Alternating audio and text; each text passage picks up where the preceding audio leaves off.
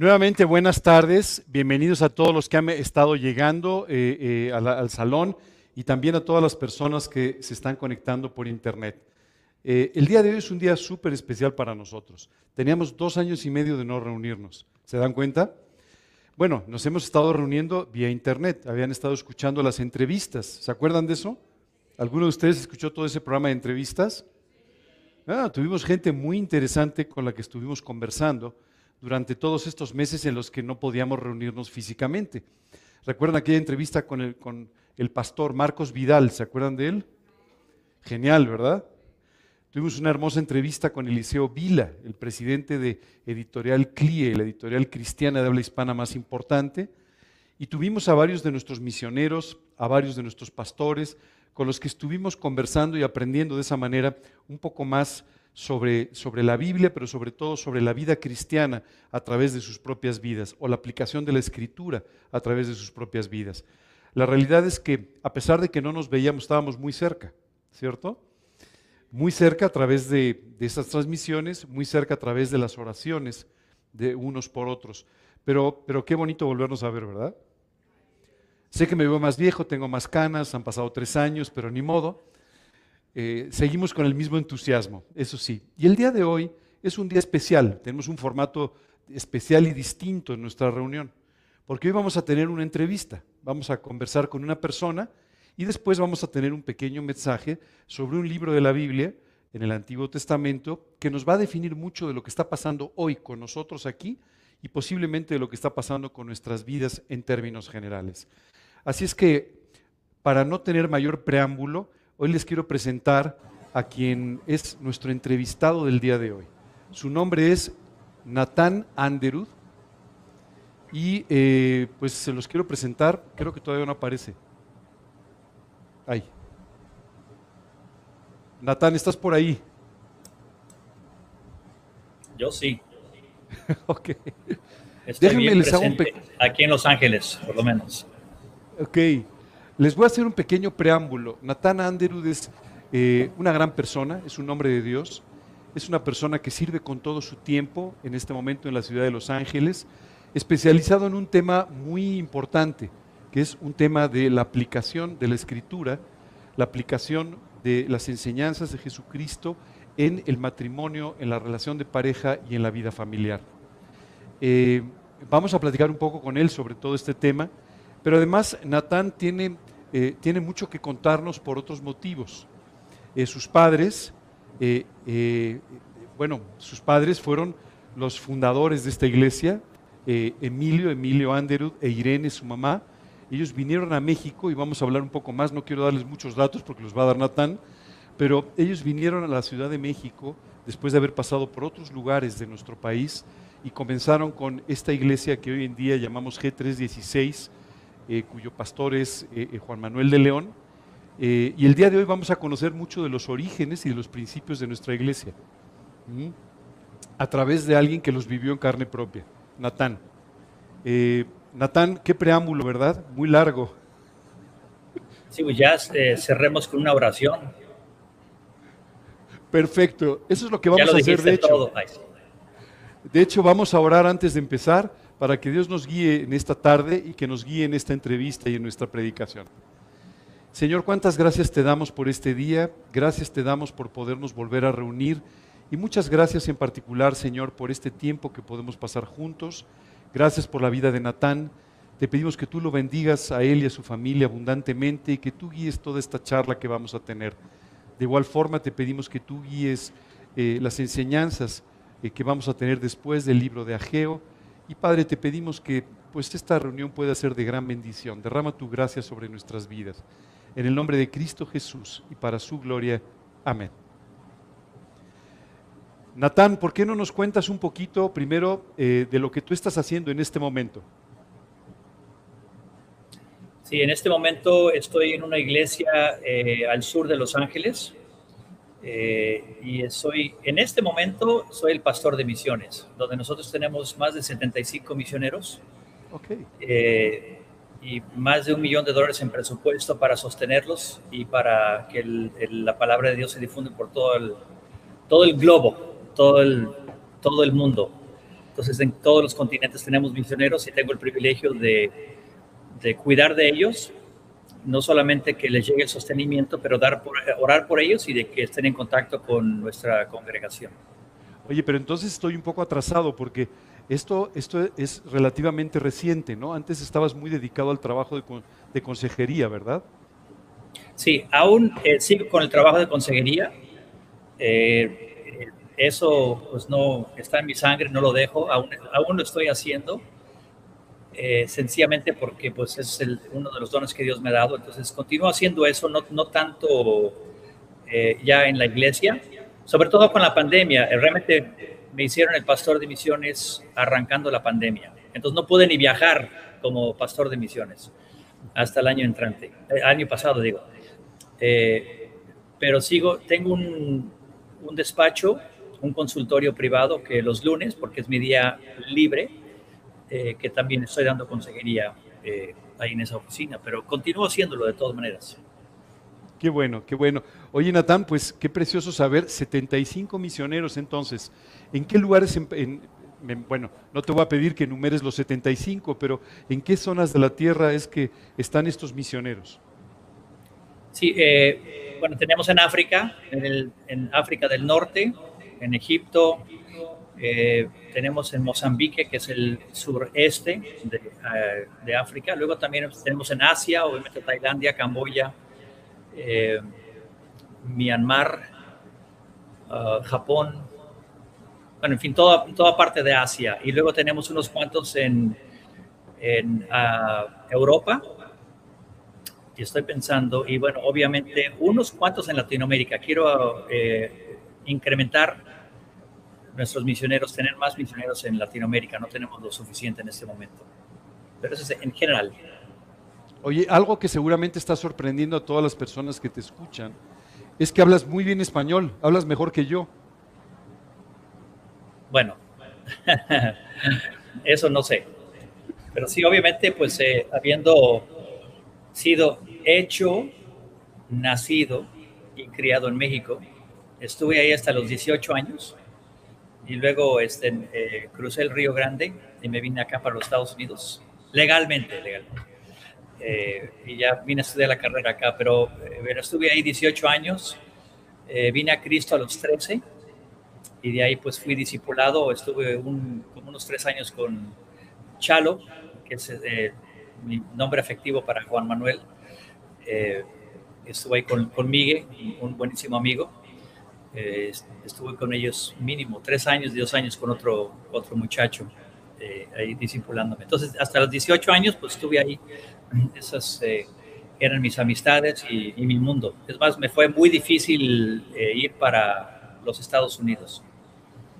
Tuve mal de patria cuando salí.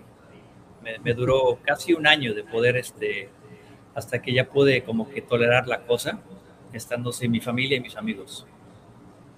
Eh, Natán, déjame preguntarte algunas cosas. Me, entusiasma muchísimo saber que estás ahora a cargo de todo este, este importantísimo trabajo misionero en diferentes países, pero la realidad es que tú traes eh, eh, el, trabajo misionero, lo traes literalmente en tus venas.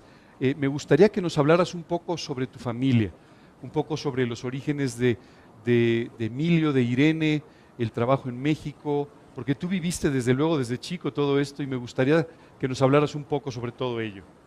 Sí. ¿La parte disfuncional de la familia o la otra parte del ministerio?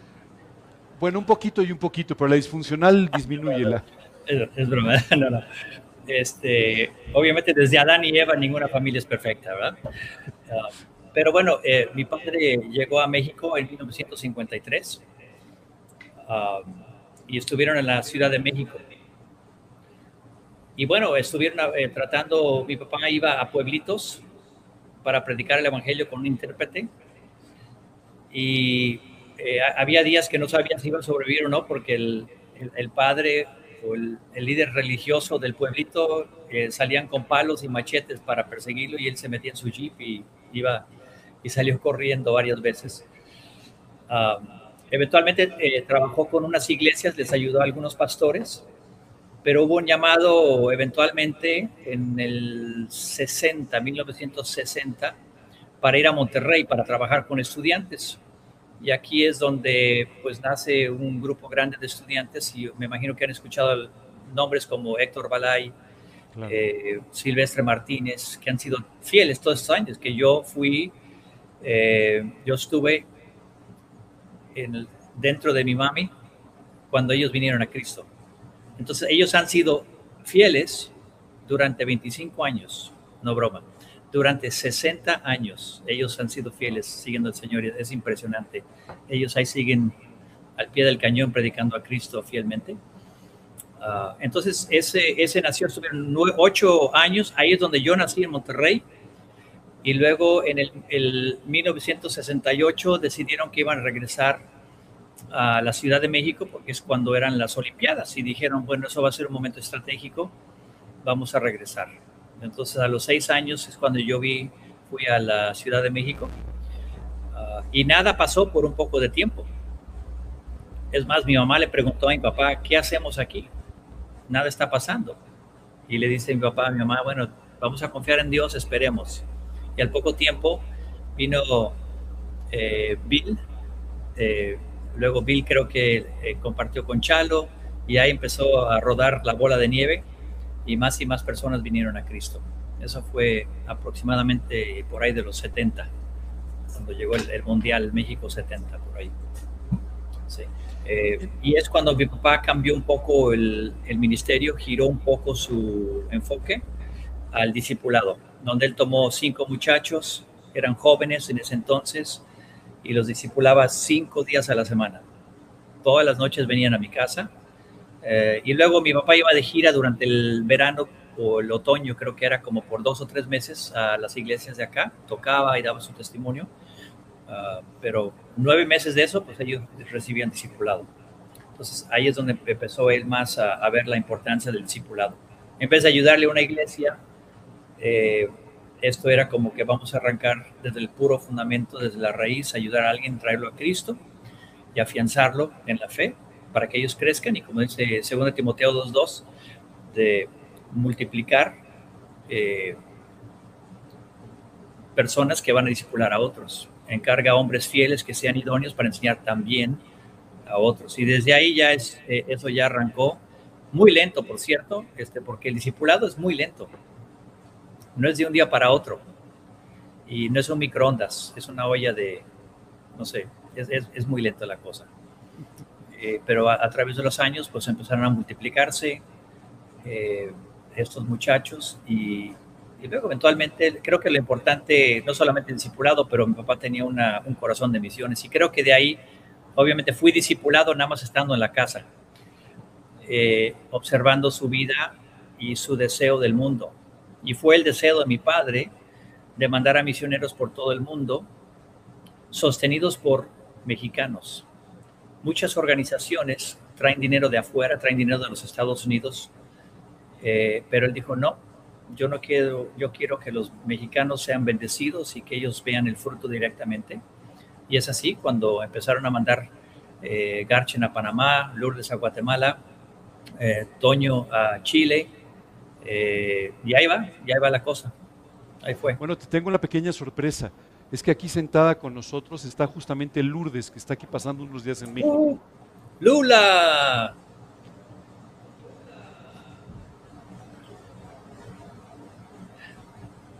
Hola Lourdes, un beso. ¡Wow! ¡Qué impresionante!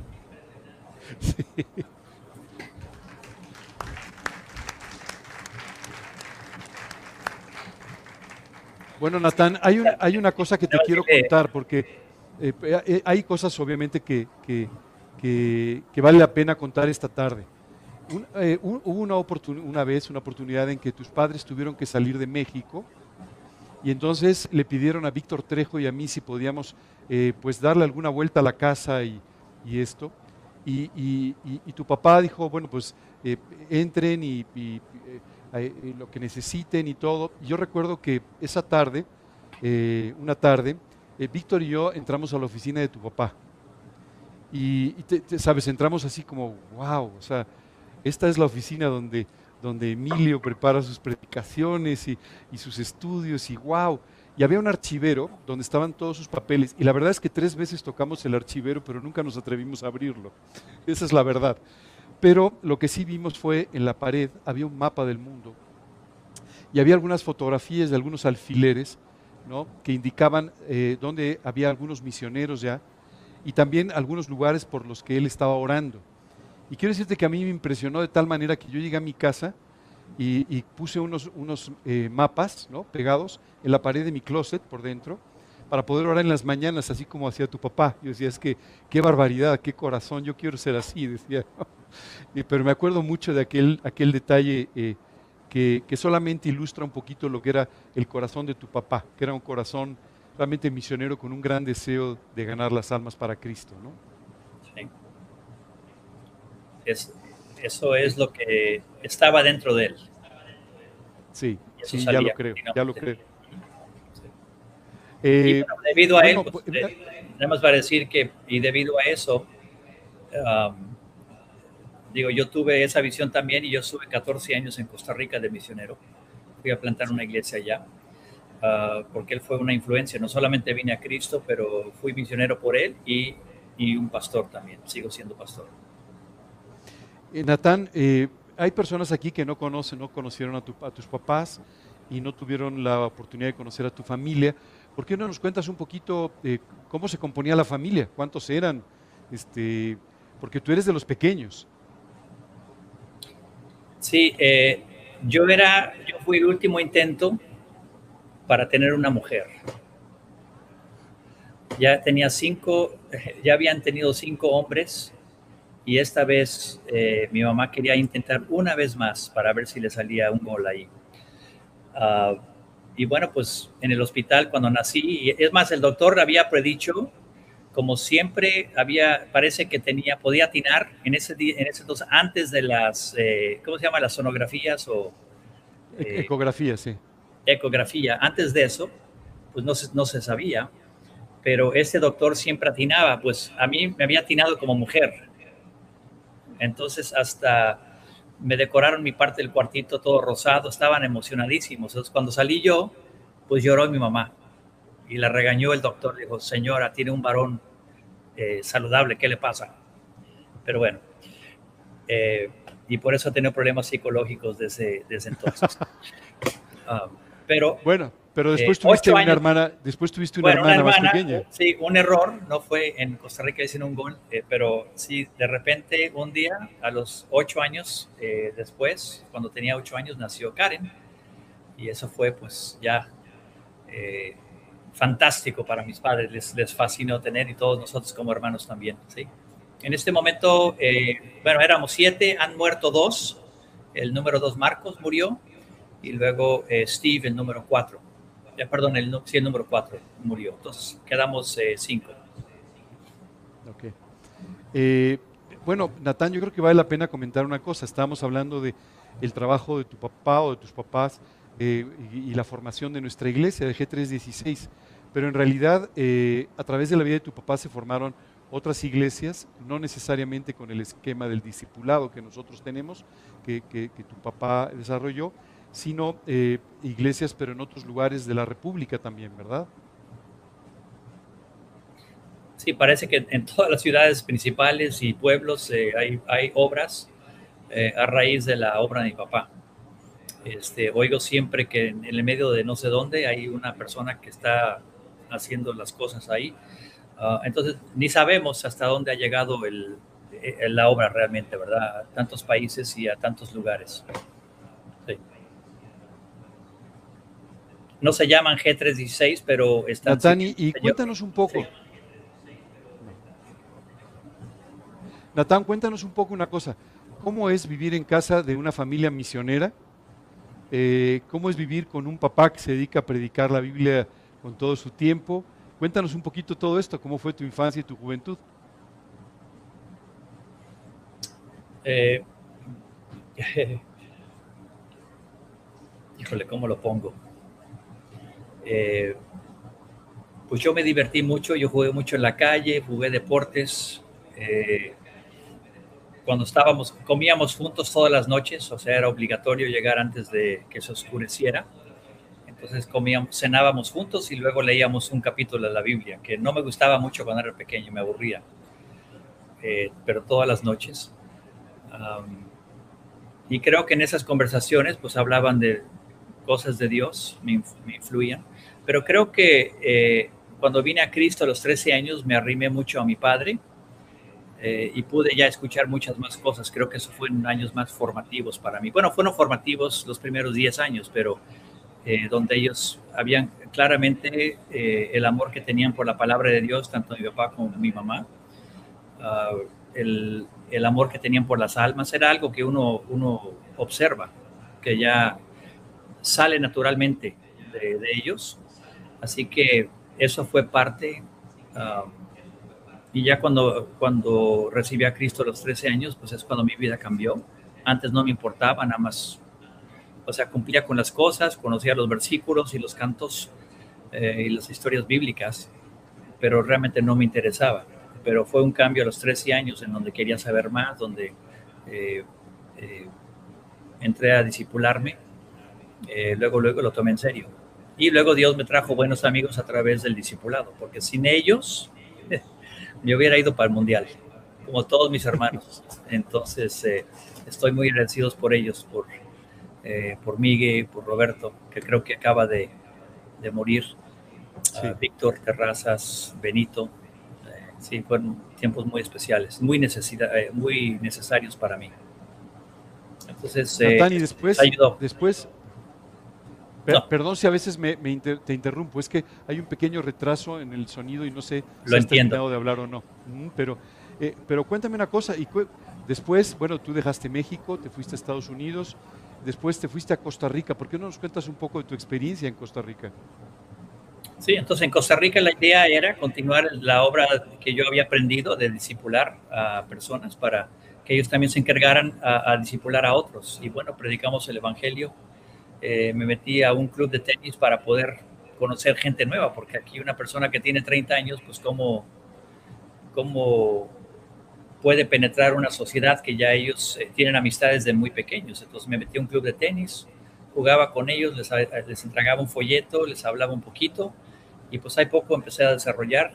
Y es cuando Dios también empezó a usar eh, mi don de consejería. No, sé, no sabía que yo lo tenía, pero la gente me venía a buscarme, me referían de otras personas entonces, en la primera cita, pues después de escucharlos, les decía, eh, mira, el mejor consejo del mundo no te va a ayudar si no tienes un poder más grande que tú para poder llevar a, cabo el cambio. Y, eh, luego recibían a Cristo en la primera sesión y ahí empezábamos a, a disipularlos. Entonces, a través del tenis eh, o a través de, la consejería, la gente venía a Cristo y ahí íbamos. pero la idea siempre era disipularlos entonces tenemos, sí, un, bueno, sí, la, idea es disipularlos para dejarlos como líderes. Eh, la idea es para que nosotros nos pudiéramos ir algún día y ellos se encargaran. ¿Cuántos años estuviste en Costa Rica, Natán? 14. 14, wow. Oye, pues no debe haber sido fácil dejar Costa Rica. ¿Cómo, cómo fue eso? Cuéntanos. Bueno, el país en sí es feo menos la parte ecoturismo es bonito. Eh, yo creo que es como cualquier país, eh, y Lula podría decir esto también, pero eh, cuando estás en un país todos los días, pues es tedioso, es monótono a veces, pero estás ahí por la gente. Entonces, a mí me fascina la, gente. O sea, lo que yo extraño de Costa Rica es la, la gente, que he desarrollado amistades muy profundas, que los amo y por eso, para mí, el versículo, yo creo que uno de mis versículos favoritos es eh, tercera de Juan 4, que dice: No hay mayor gozo que esto, que saber que mis hijos andan en la verdad. Y cuando, cuando hablo con ellos y veo que siguen a Jesucristo, me, me pongo súper feliz. ¿Y después de Costa Rica regresaste a los Estados Unidos? Sí, eh, porque eh, mi esposa me decía, mira, tú tienes un don tú debes de regresar a sacar una maestría en, la consejería, porque esto es algo que Dios te ha dado y órale, vámonos. Eh, entonces fue un, buen momento donde nos podíamos ir. Vine para acá, saqué la maestría y ahora soy licenciado aquí en, la consejería, pero uh, y luego la iglesia que nos había sostenido, eh, ellos me pidieron que les podía ayudar con la consejería, entonces yo durante 15 años he sido el, el consejero de la de familia ahí en, en, la, en la iglesia. Ahora soy pastor de misiones, pero no me sueltan. Así es que sigo haciendo parte de consejería también. Te voy a contar una historia que, que seguro no conoces. Eh, tú tienes un hermano que se llama Daniel. Bueno, sí. eh, yo, cuando, yo, cuando yo recibí a Cristo, esto sucedió en un grupo donde Juan Manuel estaba predicando. Eh, eso fue un domingo, el siguiente domingo regresé a ese grupo, pero ya no cabíamos en la casa donde estábamos y entonces eh, la siguiente semana nos pidieron algunas personas que nos fuéramos eh, con alguien más que estaba dando los estudios y era tu hermano Daniel, que es tu hermano mayor, ¿cierto? Y eh, fíjate que estuve un tiempo relativamente corto yendo a las predicaciones con él y empecé a disipularme también con él, pero fíjate que fue un tiempo muy importante para mí, fueron los inicios de mi vida cristiana. Pero por otro lado quiero contarte que cuando Daniel, Daniel sale de aquí se va a España como misionero originalmente. Y entonces empezamos a intercambiar cartas. ¿no? Él sabía, yo soy español originalmente, y entonces él me escribía de lo que estaba pasando en Madrid y, y, de esto y del otro, y me preguntaba cosas de España. Y, y, en realidad durante un buen tiempo nos estuvimos escribiendo hasta que finalmente un verano fui a, a visitarlo, estuve un poco más de un mes y estuve ahí con, eh, con él y con algunas personas de Monterrey que en ese momento estaban en Madrid. Y la verdad es que fue un tiempo extraordinario con, con tu hermano y con Claudia, tu, tu, cuñada.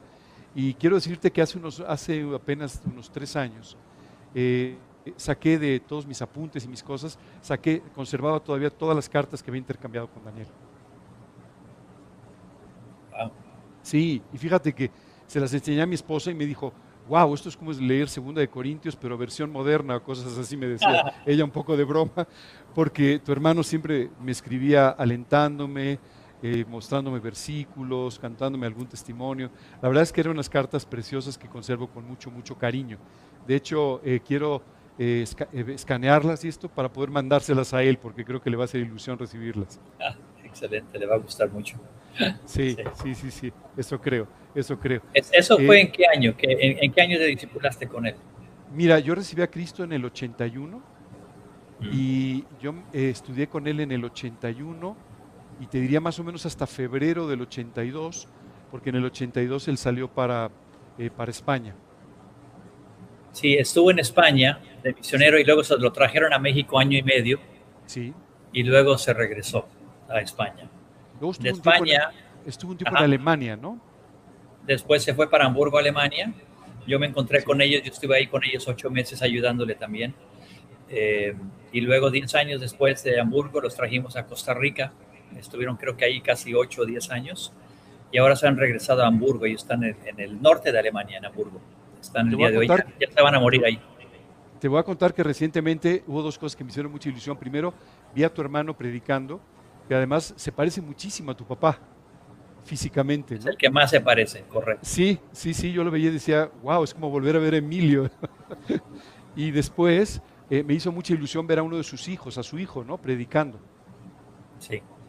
Eh, su hijo Dani eh, tiene tres hijos y su hijo Dani vive en Oxford y él es uno de nuestros misioneros.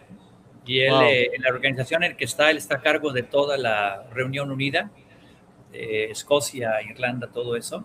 Sí. Uh, pero él, él, está ayudando a, a, iglesias que están casi muertas, encontrando a personas que quieren ser discipuladas para Fíjate revivir a esta iglesia. Por ahí, del, por ahí del año 80 y alguno, ya no recuerdo exactamente, tu papá invitó a un gran amigo suyo, eh, eh, un hombre llamado Clyde Taylor, seguramente lo, lo recuerdas.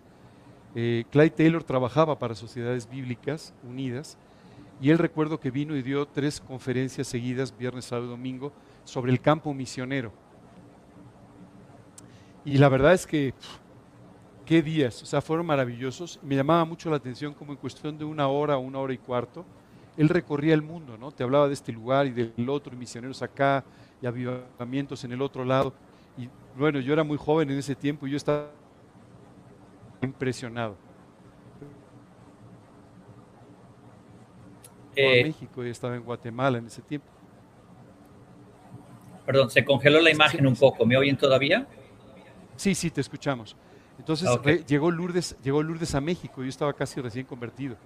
Y recuerdo que yo dije, ¿cómo voy a poder tocar eh, eh, a una misionera de carne y hueso? ¿no? Y decía, ¿qué es esto? Entonces recuerdo que hubo una, una reunión un día de campo y me senté a platicar con ella y le dije, ¿cómo es esto de ser misionero? Porque esto es lo que, lo que a mí me gusta muchísimo. Yo no sé, pero cuéntame un poco. Y recuerdo que tuvimos una, una larga charla que fue el inicio de una muy bonita amistad. Y bueno, pues todo alrededor de, aquellas pláticas maravillosas del amigo de tu papá y, aprendiendo mucho de, su vida. ¿no? Y, hoy quisiera, no te queremos tomar muchísimo tiempo, pero lo que quisiera es preguntarte un poco, ahora sobre todo en esta posición como director de misiones o como pastor de misiones, ¿cómo ves el mundo y qué consejos nos podrías dar? Las personas que están aquí sentadas, Natán, tú no los ves, pero este es un grupo de adultos mayores. Eh, tenemos dos o tres colados, ¿no? Este, eh, que no son tan mayores, pero bueno. Lourdes pero, No les voy a pedir que levanten la mano a los colados, pero siempre hay algún colado, ¿me entiendes? Pero en general, este es un grupo que... Hola familia, los veo de atrás. Pero este es un grupo que se formó hace algún tiempo y una de las, uno de los postulados, una de las cosas que, que nosotros eh, tenemos en el grupo es el hecho de orar por ciertas cosas que consideramos que son muy importantes. Eh, una de las ventajas de tener cierta edad es que normalmente se tiene un poco más de tiempo libre y entonces establecemos objetivos para orar. Y por supuesto uno de estos objetivos pues es nuestra iglesia y la expansión, la expansión del Evangelio. Y hoy te quisiéramos preguntar dos cosas. La primera es, ¿qué, nos dirías del campo misionero? Y segundo, ¿por qué cosas en particular quieres que oremos por ti, por tu familia y por tu ministerio? Sí, muchas gracias. Bueno, el, eh, he empezado a viajar, el, privilegio de, bueno, y cuando estaba la pandemia tuve la oportunidad de, hacer llamadas por Zoom con, no sé, más de dos docenas de, misioneros y tan alentado lo que ellos están haciendo alrededor del mundo. Dios está trabajando.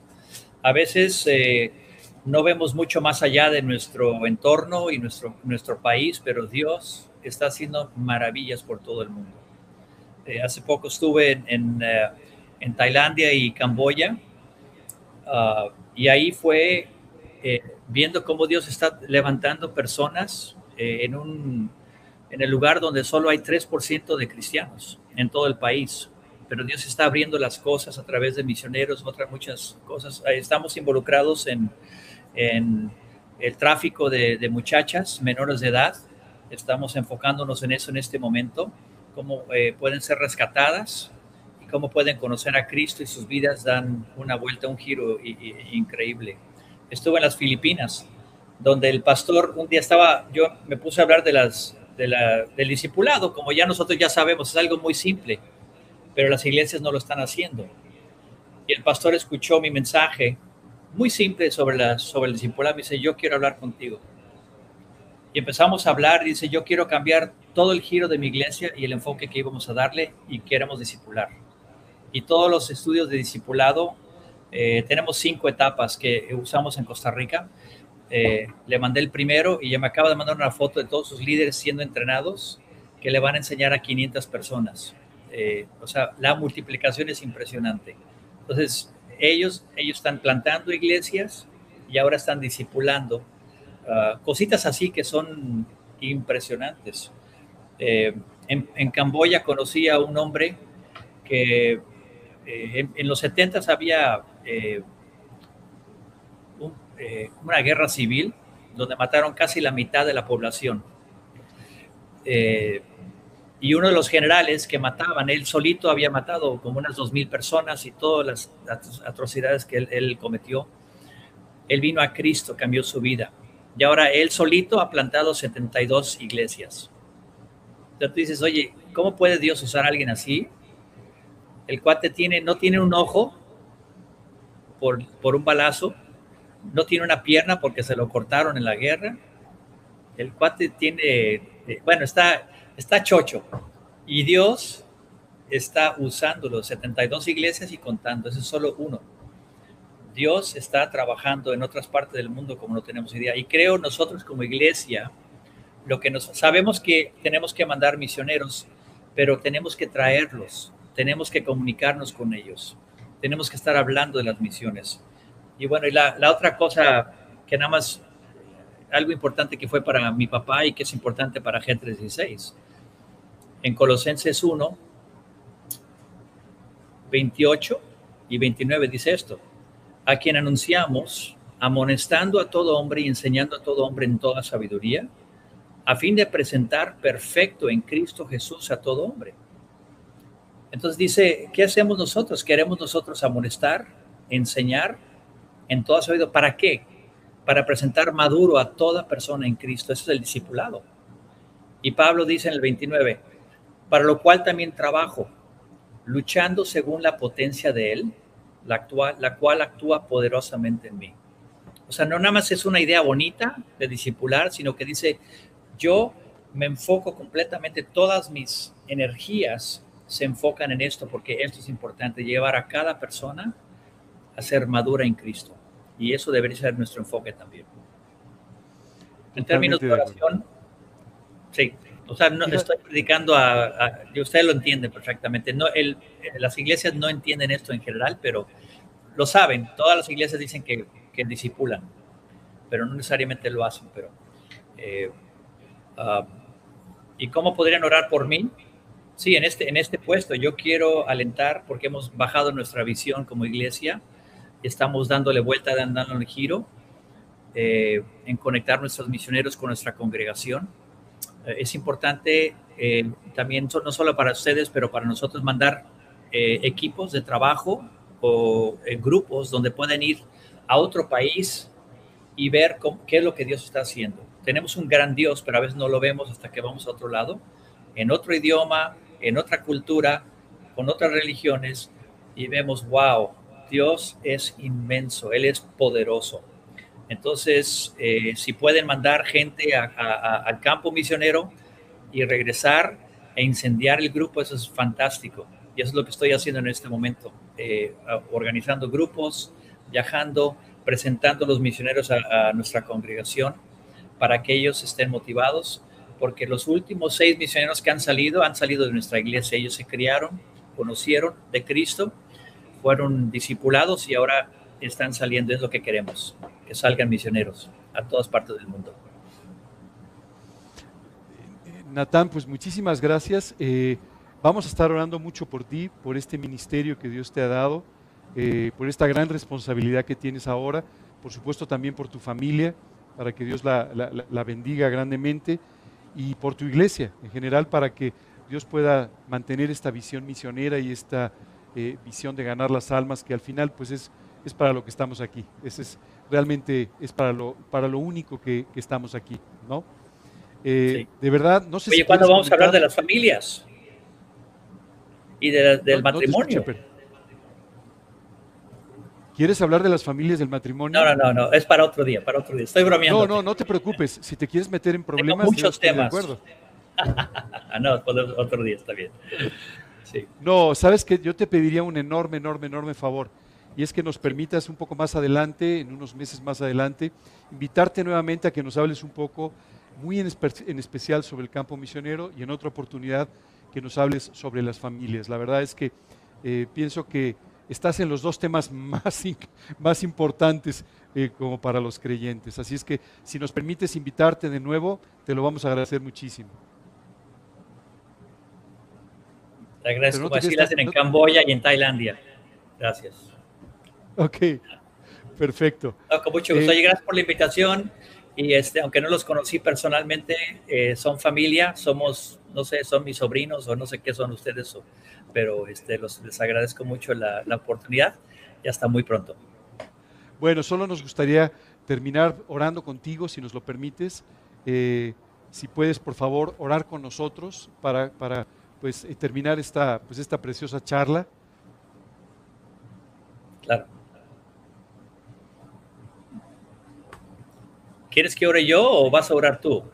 No, mejor ora tú, por favor. Ah, ok. Porque yo soy varón de Dios y Dios me escucha. No estoy bromeando. Sí, ok. Señor, gracias por este ratito que tú nos das de, de conectarnos con tu familia. Ese es muy especial para mí. ver lo que tú estás haciendo. A final de cuentas, a ti te vamos a dar la gloria y el honor de todo. Tú eres el que has hecho todo esto. Usaste a un hombre como Emilio que no sabía ni hablar español muy bien y no sé cómo lo hiciste, pero lo usaste de alguna manera, porque tú así haces las cosas, usas lo que menos pensamos. Y gracias por eh, el legado que ha dejado, pero más que nada la, fidelidad de este grupo, que tú bendigas a Ángel al guiar este grupo, sino que alientes a Lourdes.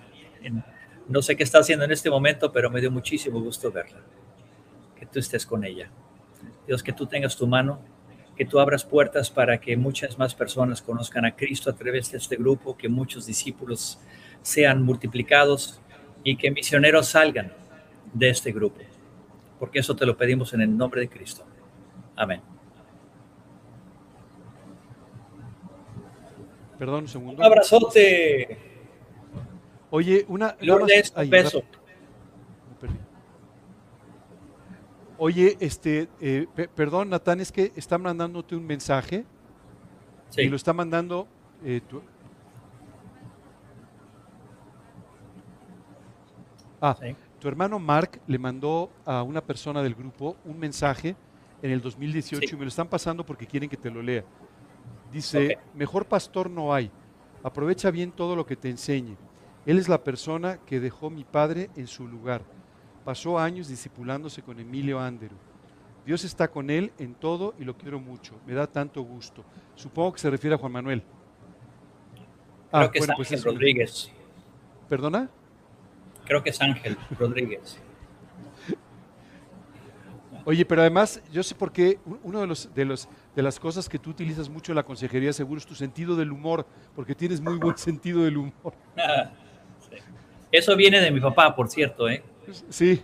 Era, era, muy, este, sí, muy, en, Costa Rica decían vacilón, pero sí, este, era muy chistoso. Súper. Pues Natán, quiero mandarte un abrazo muy fuerte, agradecerte mucho este tiempo que has estado con nosotros y, y de veras con todo cariño. Vamos a estar en contacto en estos días. Gracias. Hasta que pronto. Dios te bendiga. Gracias, bye. Wow, qué bendición, ¿cierto? Perdón que estaba de ladito si no me veían por aquí, pero es que si no, no lo veían a él, que era el importante. Eh, qué bendición poder tenerlo con nosotros. Les cuento un poco más. Eh, Natán ha tenido realmente un ministerio extraordinario en la iglesia en la que él está sirviendo en este momento. Eh, yo no sabía que lo habían nombrado pastor de misiones, pero la verdad es que si hay alguien que tiene un corazón misionero, si hay alguien que tiene una percepción muy clara de lo que es salir al campo misionero, sin duda, sin duda es Natán. Entonces, eh, la verdad que me da muchísimo gusto y yo espero que en otra oportunidad podamos volver a hablar con él, podamos sacarle mucho provecho en estos dos temas, ¿verdad? Eh, yo tuve la oportunidad de escuchar estas charlas de Clyde Taylor, eh, aquel hombre que trabajaba en sociedades bíblicas y que había sido misionero en varios lugares. Y bueno, pues ustedes van a tener la oportunidad seguramente en, los próximos meses de tener, de escuchar una charla con Natán. Viene de vez en cuando a México, así es que vamos a ver si lo podemos traer cuando venga para que les hable un poco sobre el campo misionero. Yo creo que es realmente algo muy, muy importante. A veces se nos olvida un poquito. Solo cuando tenemos aquí a Lourdes, por ejemplo, el día de hoy, que es nuestra misionera en Portugal, pues recordamos un poco el campo misionero, pero eh, lo que Natán decía es muy importante, es decir, hay que tener presentes a los misioneros que hemos enviado a otros lugares a predicar el Evangelio, y no solamente desde el punto de vista de su sostenimiento, pero sobre todo desde el punto de vista de las oraciones, y también hay que hablarles de vez en cuando y hay que estar en contacto con ellos. ¿no? ¿O no, Lourdes? ¿Te, aburrimos cuando te llamamos? pero, pero bueno, siempre es importante porque es una forma de mantener el vínculo con la iglesia que te envió a otro lugar, ¿cierto?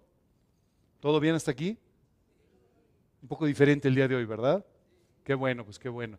Eh, la verdad es que, eh, no sé ustedes, pero yo estoy muy emocionado con el día de hoy. Estoy muy emocionado porque me da mucho gusto volverlos a ver. A muchos de ustedes tenía tres años de no verlos. Y, por otro lado, estoy muy emocionado de que Dios nos ha dado un lugar para podernos reunir. Y quiero contarles que el lugar donde nos reunimos por tantos años ya no era posible que siguiéramos ahí, porque eh, rentaron el hotel entero para eh, unas reuniones. Y entonces tuvimos que buscar otro lugar y estar orando por otro lugar. Y Dios nos trajo aquí. Este es un lugar que habíamos utilizado hace algunos años, por unos meses nada más. Y Dios nos trajo aquí de, aquí de regreso. Uy, se cayó creo que la cámara y todo. Bueno, van a pensar que yo estoy de cabeza, pero no, fue la cámara la que está de cabeza. Bueno, eh, entonces me da mucho, mucho gusto el que estemos aquí nuevamente. Y, el día de hoy eh, eh, yo quería platicar con ustedes un poco sobre un libro. Y ustedes van a ver que este libro del Antiguo Testamento tiene mucho que ver con nuestra reunión del día de hoy. Normalmente, como todos ustedes saben, la Biblia está dividida en dos partes. El Antiguo Testamento, es decir, todos aquellos libros escritos antes de la venida de Cristo, y el Nuevo Testamento, todos aquellos libros escritos después de la venida de Cristo. Los Evangelios, el libro de Hechos y todas las demás epístolas. Bueno, eh, en el libro, en el Antiguo Testamento, eh, Dios utiliza mucho la historia, la situación del pueblo de Israel para poder enseñarnos muchísimas verdades espirituales. Y hay un, grupo de libros muy importantes, los libros de los profetas. Y, normalmente, si ustedes yo les digo eh, Jeremías, Daniel, Ezequiel, seguramente tienen estos nombres muy presentes y probablemente conozcan incluso a lo mejor algunos versículos de estos libros. Pero si yo les digo Sofonías o les digo, pues a lo mejor no los tienen tan presentes. Pero hay un profeta en particular, el profeta Geo, que nos, nos habló Perdón si me ven irme para adelante y para atrás, que me tengo que acostumbrar a donde están las luces y estas cosas complicadas. Eh, e, este profeta Ageo vivió en una época muy especial de Israel. Israel había sido eh, conquistado, primero Israel, después el reino del sur o Judá, fueron conquistados y llevados al cautiverio. Y vivieron durante 70 años en el cautiverio, en un país que no era el de ellos, sujetos a varias naciones que fueron tomando poco a poco eh, el, control de esta zona durante esos 70 años. Y finalmente, después de ese tiempo, Dios trajo de regreso al pueblo de Israel, eh, a, Israel, pero especialmente a la ciudad de Jerusalén. ¿Sabes qué me llama mucho la atención? Imagínate después de 70 años, muchas de las personas que regresaron ni siquiera conocían Jerusalén, jamás habían estado en ese lugar. Muchas de las personas que regresaron solamente habían escuchado de Israel y de Jerusalén por sus padres o incluso por sus abuelos. Pero estaban regresando entonces y se encontraron con algo que no se imaginaban. Se encontraron con un montón de ruinas. Eso era Jerusalén en ese momento. Básicamente un montón de ruinas, piedras tiradas, muros destruidos, puertas que habían sido quemadas y abandonadas. Y esto es básicamente lo que ellos encontraron. Me imagino por un momento lo que debe haber significado para Israel el regresar, la noticia de que regresaban y además en forma extraordinaria, en forma realmente milagrosa, y cómo todo esto estaba sucediendo de la mano de Dios. Qué proyecto tan maravilloso. Oye, vamos a regresar a nuestro país, aunque ni siquiera lo sabemos, muchos de nosotros ni lo conocemos. Vamos a ir a un lugar donde Dios nos va a bendecir. Esta es la tierra prometida para nuestro país. Así es que este es el lugar donde Dios nos va a bendecir. Qué maravilloso. Tenemos que regresar y tenemos, vamos a reconstruir el templo, vamos a hacer y sabes, como siempre, todos los grandes proyectos nos emocionan muchísimo. ¿Verdad que sí? Si yo, si yo les digo ahora mismo, oye, vamos a hacer unas reuniones de Navidad, una reunión de Navidad.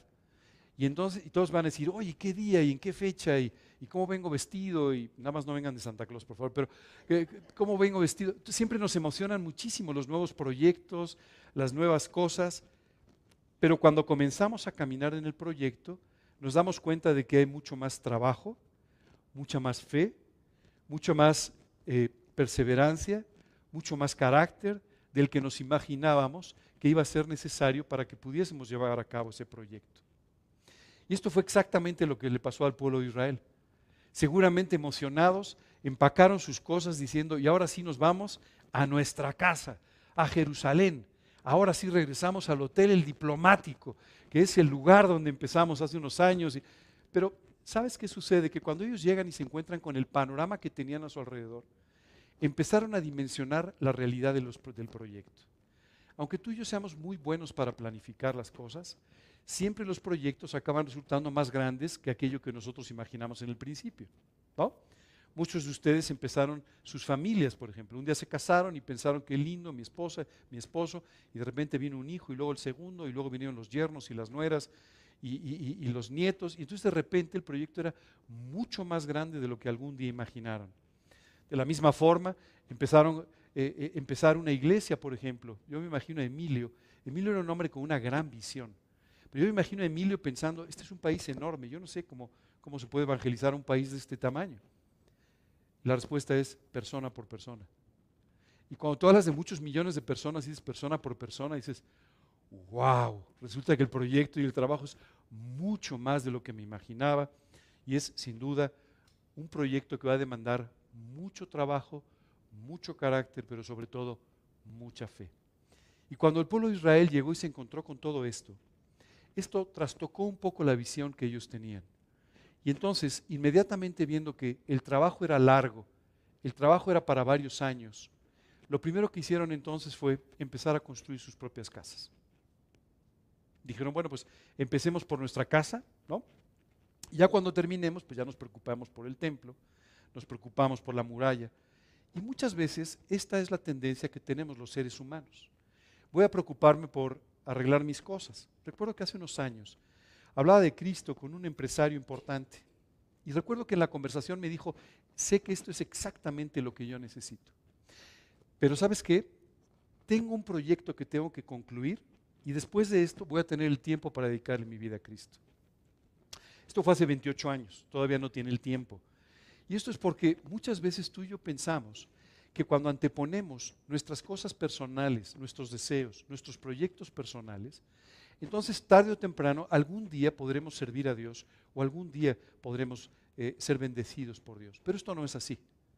La realidad es que tú y yo necesitamos poner en orden nuestras prioridades. Israel había perdido su prioridad y su prioridad se había convertido en su propia vida. Y muchas veces a ti y a mí nos pasa esto. Bueno, es que tengo que vivir de algo. Bueno, es que tengo que construir un negocio. Bueno, es que tengo que sacar adelante mi trabajo. Bueno, es que tengo que hacer.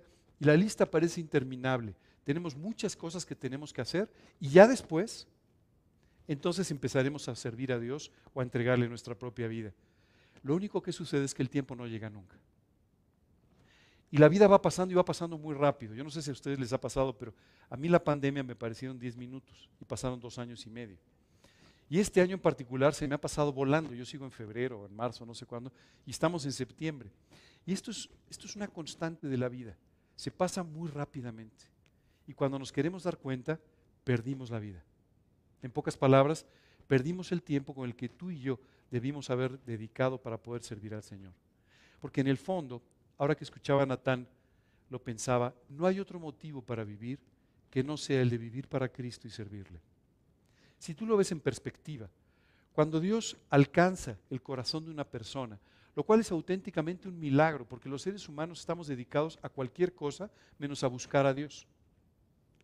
Pero cuando Dios sale a tu, encuentro, cuando logra cautivar tu corazón, cuando logra traerte a tomar esta decisión personal de invitarlo a tu vida como tu Señor y Salvador, esto cambia por completo primero tu eternidad, porque Dios puede salvarte eternamente por la sangre de Cristo derramada en la cruz, pero además cambia por completo la perspectiva de tu vida. Por completo. Aquellas cosas que resultaban muy importantes, a la luz de la eternidad y de la salvación, se vuelven muy poco importantes. Pero sin embargo, la eternidad de quienes te rodean, la eternidad de tus familiares, de tus amigos, de las personas que tienes cerca, se empiezan a volver una verdadera prioridad para tu vida y para la mía. ¿Sabes? Estos cambios en el corazón de una persona y en la mente de una persona provienen del trabajo maravilloso que Dios hace a través del Espíritu Santo en ti y en mí. La Biblia habla de la renovación de nuestro entendimiento. Y es que Dios tiene que renovar nuestra mente por completo. Dios tiene que por completo renovar nuestro corazón para que de esa manera tú y yo podamos pensar como Dios, tú y yo podamos tener los mismos intereses y podamos tener las mismas ilusiones que parten del corazón de Dios. Hace un rato mientras escuchaba a Natán hablar del campo misionero, me imaginaba cómo Dios se emociona hablando de estos temas cuando nos escucha hablar de todo esto, dice, bueno, están hablando de lo que más me importa. Están hablando de la salvación de las personas. Están hablando de alcanzar a otras personas y cumplir de esta manera con la gran comisión, a través de la cual Jesús nos dijo que fuésemos hasta lo último de la tierra, predicando el Evangelio y haciendo discípulos. Así es que puedo imaginar a Dios contento escuchando que estamos hablando del tema que a Él más le importa, más le preocupa, la salvación de las personas, el alma de cada persona. De eso se trata el campo misionero. A veces tenemos una imagen muy lírica del campo misionero. Nos imaginamos a alguien con un salacov y un machete rompiendo, este, ya sabes, entrando en la selva.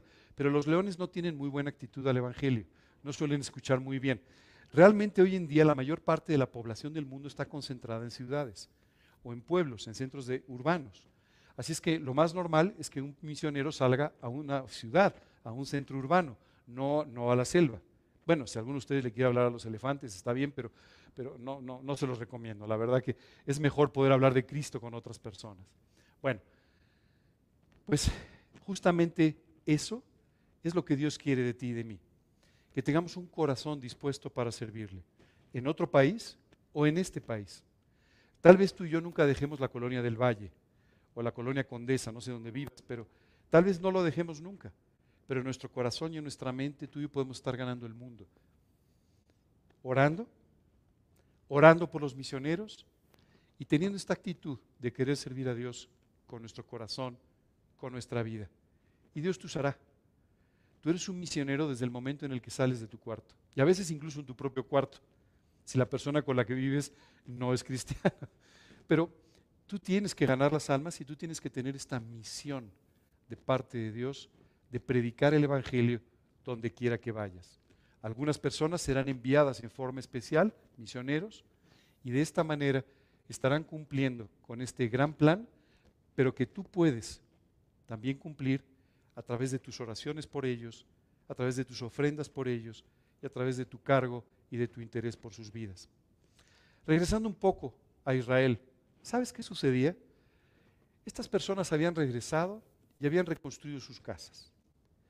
Y si bien habían reconstruido el lugar donde vivían, habían perdido, el objetivo. Qué triste, ¿cierto? Después de tener un gran proyecto, regresaron otra vez a algo que ni los iba a satisfacer a ellos, ni tampoco iba a ser útil en las manos de Dios. Y es entonces que Dios manda a este profeta, al profeta Geo, a hablar con el pueblo. Y les empieza a descubrir una cosa que es muy importante. Y a partir de aquí, quisiera pedirte que tomes nota, porque puede ser que estén hablando de tu propia vida. Entonces vino palabra de Dios por medio del profeta Geo diciendo, es para vosotros tiempo para vosotros de habitar en vuestras casas artesonadas. ¿Y esta casa, la casa de Dios, está desierta? Les dice, se están preocupando por la decoración de sus casas, por el artesonado de sus casas. Y sin embargo, lo que era el propósito para regresar, lo que debía ser lo más importante para sus vidas, está abandonado. Por supuesto, si tú le hubieras preguntado a un israelita, oye, hay que reconstruir el templo, sí, sí, sí, sí, sí, en algún momento. ¿Cuándo? En algún momento. ¿Verdad? Si esta tarde yo te pregunto, oye, hay que ganar las almas, seguramente me vas a decir, sí, sí, sí, sí, eso es lo más importante. Y te diría, ¿estás viviendo para eso? ¿Estás orando por eso? ¿Te preocupas por las personas en ese sentido? ¿O simplemente es una tarea pendiente para un futuro que nunca va a llegar? Y aquí el profeta les explica por qué estaban viviendo una vida con poco sentido, pero también con pocos frutos. Pues así ha dicho el Dios de los ejércitos, meditad bien sobre vuestros caminos. Sembráis mucho y recogéis poco. Coméis y no os saciáis. Bebéis y no quedáis satisfechos. Os vestís y no os calentáis. Y el que trabaja a jornal recibe su jornal en saco roto. Así ha dicho el Dios de los ejércitos. Meditad sobre vuestros caminos. El día de hoy me gustaría invitarlos a que mediten en sus caminos. Qué bendición que estemos hoy aquí. Pero ¿cuál es el propósito de que estemos aquí? Si el propósito es pasar un rato juntos, compartir un poquito el café y las galletas, que por cierto todavía no llegan, pero llegarán, quiero decirles que en el fondo, eso solamente los va a satisfacer por un ratito, van a pasar un buen rato, pero no va a tener ningún impacto. Pero si tú y yo tenemos un propósito en estas reuniones de servir a nuestro Señor, de vivir para Cristo, de orar por las almas y de predicar el Evangelio, en estas reuniones se estarán convirtiendo personas. Algunas que veremos y conoceremos aquí y algunas que tal vez tú y yo nunca conozcamos, pero que sin embargo serán alcanzadas por las oraciones de la vida de cada uno de ustedes. ¿Sabes qué le faltaba al pueblo de Israel? Santidad. Ese era el problema. La palabra santidad es una palabra que a veces no entendemos demasiado bien. Cuando hablamos de santidad nos referimos a algo que Dios dice en su palabra. Sed santos como yo soy santo. ¿Sabes por qué Dios dice esto? La santidad es esta actitud que hace que tú y yo quitemos nuestros ojos de nosotros mismos, de nuestras cosas, de nuestras necesidades y nos concentremos solamente en nuestra relación con Dios y en vivir una vida que sea agradable para Dios y que pueda ser usada por Él. No levantes tu mano, pero pregúntate esta, esta tarde, ¿realmente estás viviendo en santidad? ¿Realmente le estás haciendo caso a Dios siendo santo como Él es santo? Tenemos una imagen muy rara de los santos, ¿no? O sea, pensamos en un cuadro, ya sabes, con alguien con una aureola así alrededor. Y cuanto más grande la aureola, más santo, ¿verdad? Pero no, eso solamente proviene de la imaginación del pintor. Pero no tiene nada que ver con la realidad. Santos no son algunas personas con cualidades excepcionales, porque así fue, si así fuera no habría ninguno. Santos son aquellos que han sido santificados por Dios y que deciden vivir en santidad. Tú puedes ser santo, aunque no seas San Ángel, perdón, eh, pero no, no es necesario. Pero tú puedes ser santo, tú puedes vivir una vida en santidad, una vida con santidad. Y esto es exactamente la vida que agrada a Dios. El pueblo de Israel había perdido su, eh, su objetivo. Y como consecuencia, ¿sabes qué pasaba? Cada vez sembraban más y cada vez cosechaban menos. ¿Te suena esto en tu vida?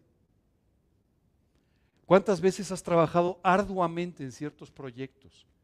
Has trabajado arduamente por establecer tu negocio, por eh, tener, acreditarte en tu trabajo, por estudiar, por formar una familia, incluso por formar una iglesia. Y sin embargo los resultados son muy pocos, muy pequeños. ¿Qué es lo que está pasando? Lo que está pasando es que necesitas más santidad. Esto es lo que Dios está buscando de ti y de mí. Sabes, siempre que pienso en Ageo, hay una, eh, hay una clasificación dentro de los profetas. Los escritores siempre hablan de los profetas mayores, nadie o conoces a muy pocas personas, un lugar con mucha gente a tu alrededor, y empiezas a orar y empiezas a pedir por la vida de cada uno de ellos. Y tienes que esperar que Dios te vaya abriendo puertas para poder, poder ir compartiendo el Evangelio con todas estas personas. ¿Y sabes qué es increíble? Muchas veces tú y yo pensamos, como decía Natán, que el discipulado es muy largo. Pero cuando tú y yo hablamos de discipular personas, por ejemplo, hablamos del trabajo de cambiar vidas, de cambiar el alma de la gente. Esto es lo que Dios hace con la conversión e inmediatamente después con este trabajo de discipulado. Imagínate si es importante, tremendamente importante. Ageo trajo esta reprensión al pueblo de Israel para que ellos regresaran a su Señor y de esta manera pudieran alcanzar lo que Dios tenía para ellos. Efectivamente, el pueblo de Israel fue tocado por este mensaje. Y ahora me gustaría leerte la parte final del libro de Ageo. Ahora pues, meditad en vuestro corazón desde este día en adelante, antes que pongan piedra sobre piedra en el, templo de Dios. Fíjate qué importante, Ageo dice, antes de que empiecen a poner piedras, porque como les he llamado la atención, ahora van a correr y van a empezar a poner unas cuantas piedras, ¿no? Van a empezar como a querer reconstruir. No, no, no, no, no. Antes de reconstruir, ustedes tienen que reconstruir su relación con Dios. Así les dice Ageo. Y cuando su relación con Dios sea reconstruida y profundizada, estarán listos para empezar a reconstruir entonces el templo, no antes. os herí con viento solano, con tizoncillo y con granizo en toda obra de vuestras manos. Mas no os convertisteis, dice Dios. Meditad pues en vuestro corazón desde este día en adelante. Desde el día 24 del mes noveno, desde el día que se echó el cimiento del templo de Dios, meditad pues en vuestro corazón. Escucha bien lo que dice ahora. ¿No está aún la simiente en el granero? Ni la vid, ni la higuera, ni el granado, ni el árbol de olivo ha florecido todavía. Mas desde este día os bendeciré. Dice al pueblo de Israel, todavía ustedes no han visto el fruto de, de todas esas decisiones en su corazón. Todavía no han visto el fruto de todo lo que Dios quiere hacer en sus vidas. Pero sí les confirmo que aunque todavía no vean el fruto, a partir de hoy los voy a bendecir. Y sus vidas van a ser bendecidas. Déjame contarte la segunda parte de la historia. El templo de Israel, el templo de Jerusalén, fue reconstruido. La muralla fue reconstruida. Y Dios pudo continuar con el trabajo que quería a través de este pueblo hasta que finalmente por esas puertas, atravesando esas murallas, ¿sabes quién llegó? El Señor Jesucristo.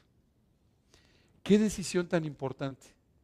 Porque si el pueblo de Israel no hubiera tomado la decisión correcta, esto habría interferido en los planes de Dios para poder traer el Mesías. Dios lo hubiera arreglado de otra manera.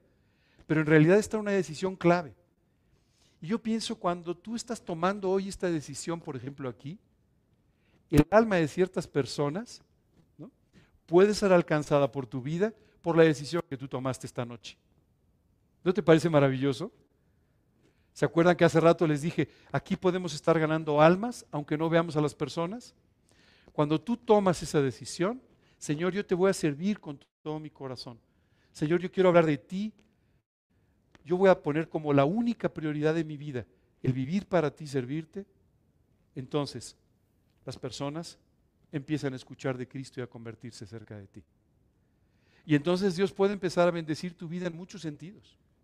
Y podrá empezar a bendecir tus actividades. Y podrá empezar a bendecir tu familia.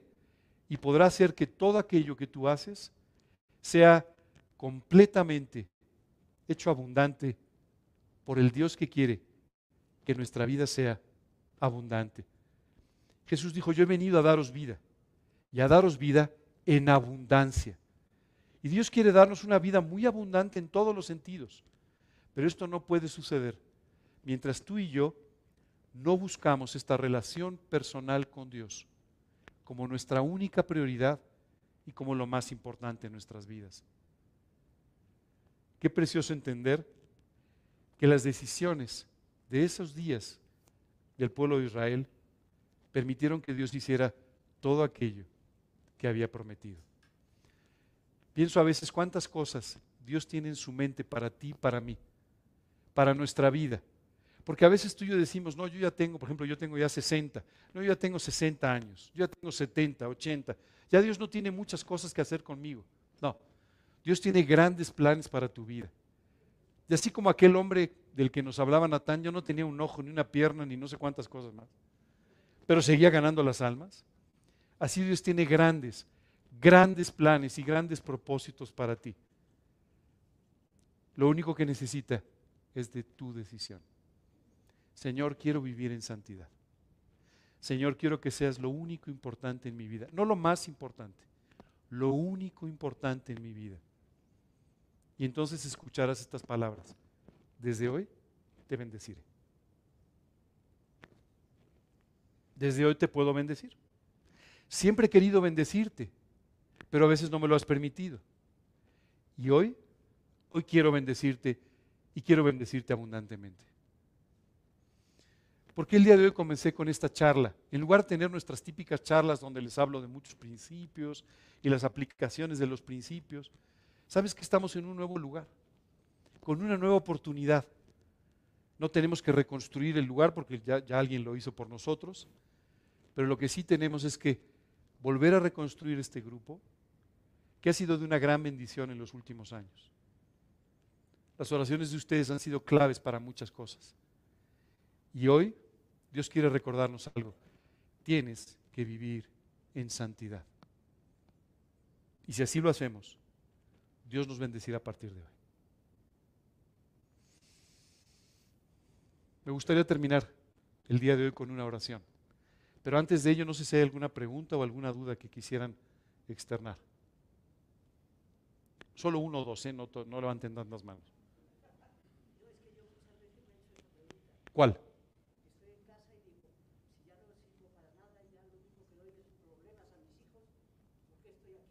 No, pero tus hijos son unos tipazos, no te preocupes.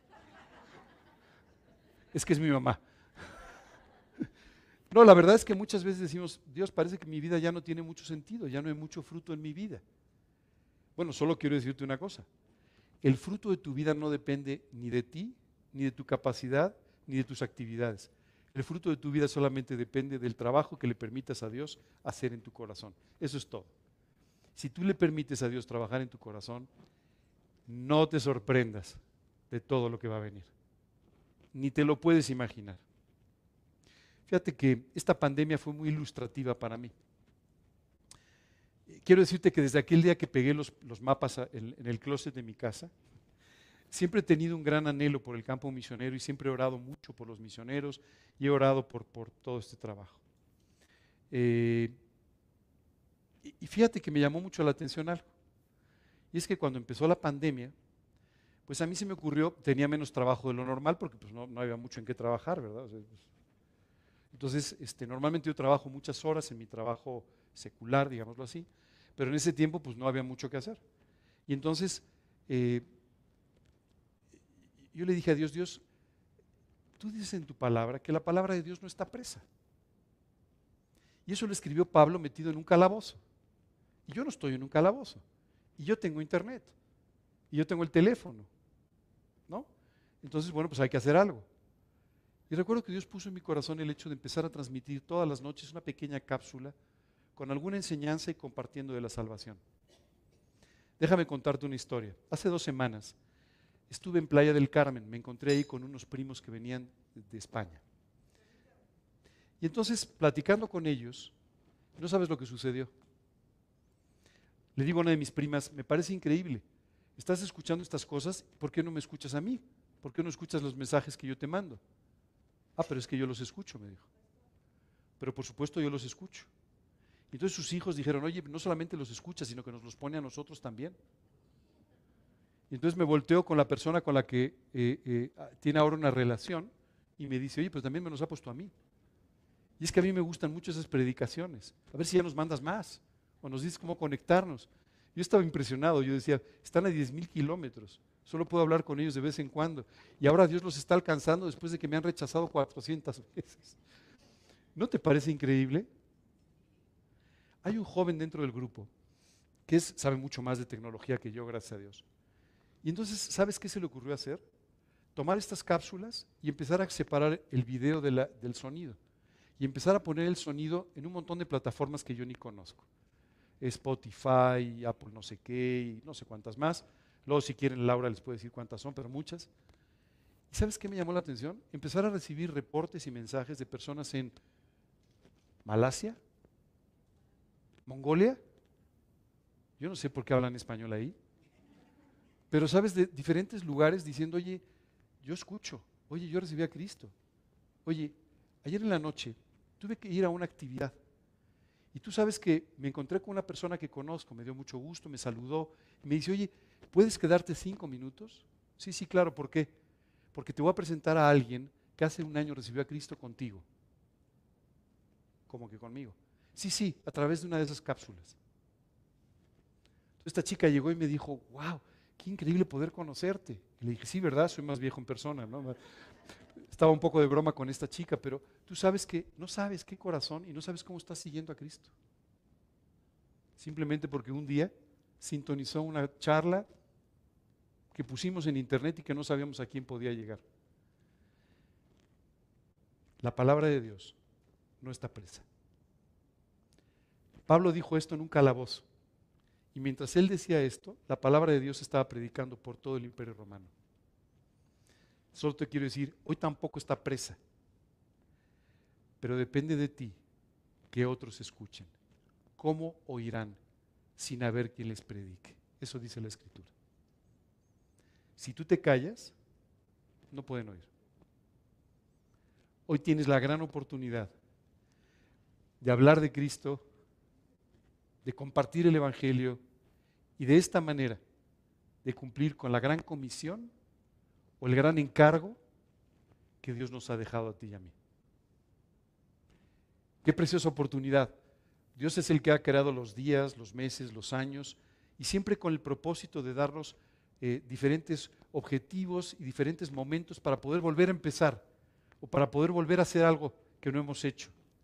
Hoy tenemos esa oportunidad, nuestra primera reunión en tres años y la gran oportunidad de que otra vez le entregues tu corazón a Dios, decidas vivir en santidad y Dios pueda usar tu vida y este grupo para su gloria.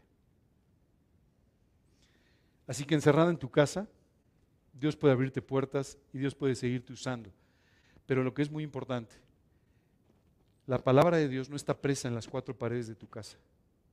Tú puedes orar y tú estarás alcanzando las almas en Portugal, en Los Ángeles o en cualquier otro lugar.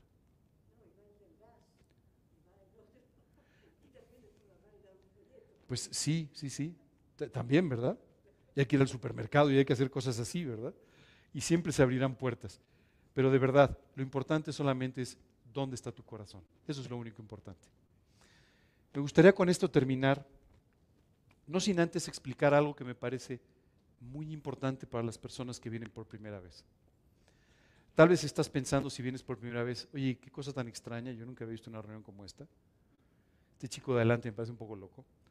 Y, el misionero y, las canciones. Y, Sabes, a veces nos cuesta un poco de trabajo comprender todo esto porque es difícil de comprender si tú no tienes una relación personal con Dios. La Biblia dice que para el, para el hombre natural o para el espíritu natural, las cosas que son del Espíritu de Dios son como una locura. Y no se pueden entender porque hay que discernirlas espiritualmente. Esta tarde quisiera decirte que sin duda no estás aquí por una casualidad o porque alguien te trajo, sino porque Dios te está buscando. Porque Dios hoy ha salido a tu encuentro, porque Dios quiere que hoy puedas establecer una relación personal con Él. ¿De qué se trata tener una relación personal con Él? ¿Sabes? La Biblia dice que todos los seres humanos pecamos. Y pecamos muchas veces. Y pecamos en muchas formas. La Biblia dice, por cuanto todos pecaron. Yo sé que alguien diría, no, bueno, yo no mucho. No, no. No es momento de que te justifiques y tampoco es momento de que quedes bien con nadie porque no te conocen y porque no te oyen, así es que no pasa nada. Pero la realidad es que si Dios dice que todos hemos pecado es porque así ha sido. Y hemos pecado muchas veces y no nos damos cuenta del efecto que el pecado trae en nuestras vidas. Pero la Biblia dice que la paga de ese pecado o la consecuencia de ese pecado es la muerte espiritual. Literalmente dice, porque la paga del pecado es muerte. Así que espiritualmente tú y yo morimos cuando pecamos. Una pregunta interesante, ¿qué es el pecado? No, no, el pecado no es una serie de convenciones morales que van cambiando con la historia o con el tiempo o con la sociedad. No, no. El pecado es todo aquello con lo que tú ofendes a Dios.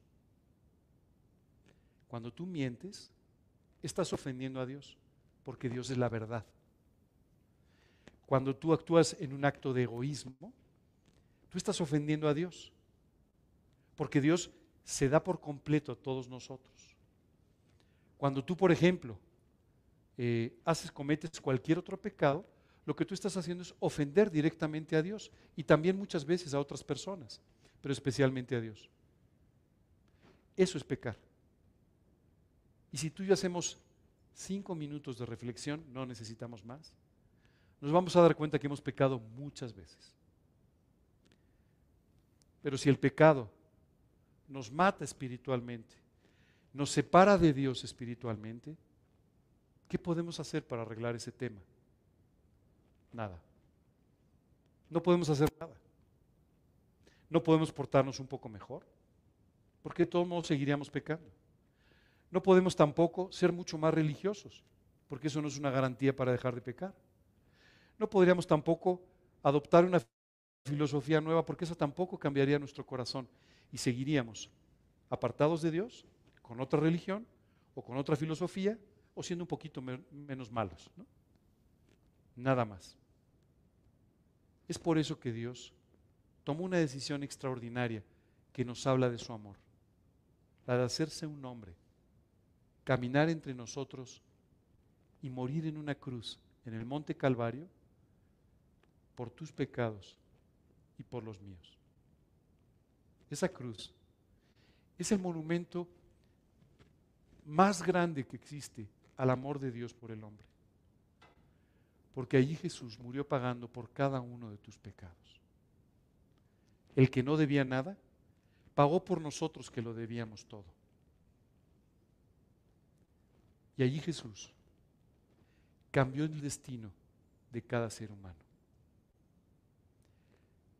Cuando Él estaba muy cerca de entregar su espíritu, dio un grito de victoria diciendo, consumado es, que básicamente significa todo ha sido pagado.